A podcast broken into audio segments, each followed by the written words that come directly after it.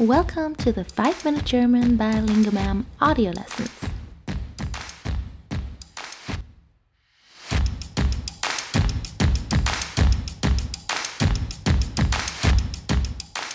Welcome back to the sixth audio lesson for 5 Minute German.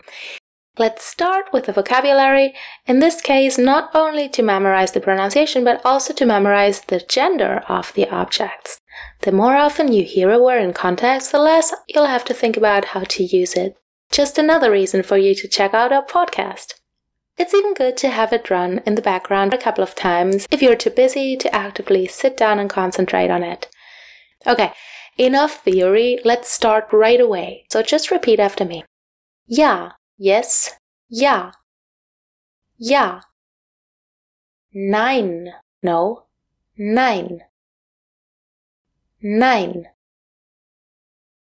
Die Tasse, the cup or the mug. Die Tasse. Die Tasse. Die Tastatur, the keyboard. Die Tastatur. Die Tastatur. Der Tisch, the table or the desk. Der Tisch. Der Tisch. Der USB-Stick, the flash drive. Der USB-Stick. Der USB-Stick. Das Telefon, the telephone. Das Telefon. Das Telefon. Das Papier. The paper. Das Papier.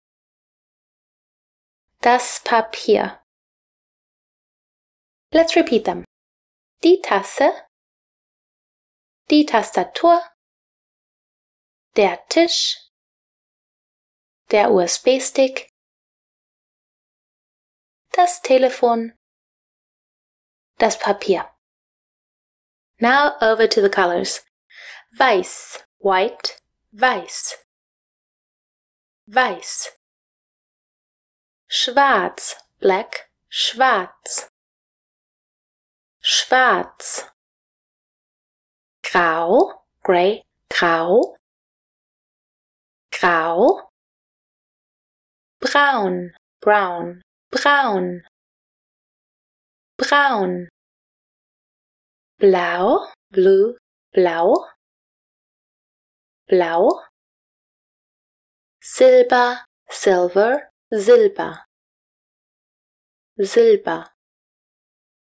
Again, weiß, schwarz, grau, blau, braun, silber. Good. Let's now repeat the sentences from the video lesson. Die Tasse ist blau. The mug is blue. Die Tasse ist blau.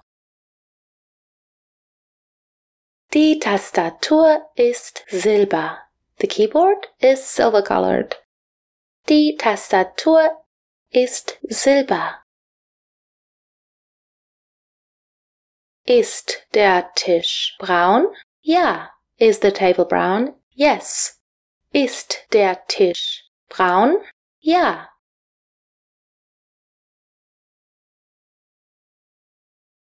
Ist der USB-Stick schwarz?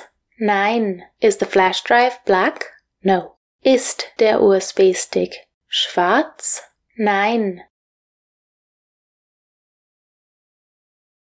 And once more, just to be sure. Ja. Nein. Die Tasse die Tastatur, der Tisch, der USB-Stick, das Telefon, das Papier,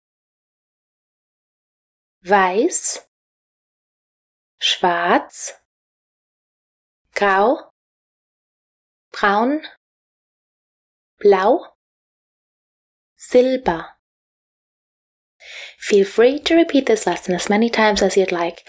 There's tons of grammar in here, and repeating the words will help you memorize it better. You probably already know what to do next. You can visit lingomam.com for some training exercises to practice the vocabulary and grammar from this lesson. Right now, it would actually make a lot of sense to download the glossary for this first season, where you can find all our vocabulary and also the gender for our nouns. We color coded it for you to give you a visual clue. Hopefully, that way it'll be easier to remember.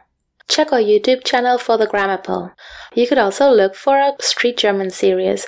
There are some English lean words whose gender is super easy to learn and that might come in handy. If you want to look for a podcast, it's called German by LingoMam and is available on all major podcast platforms, including Spotify and iTunes. If you feel ready to add more language into the mix, the next video lesson will focus on the rest of the colors and objects around the house. But don't worry if you aren't ready yet. Just take your time and keep practicing until you think you know what you need to know. So danke und tschüss.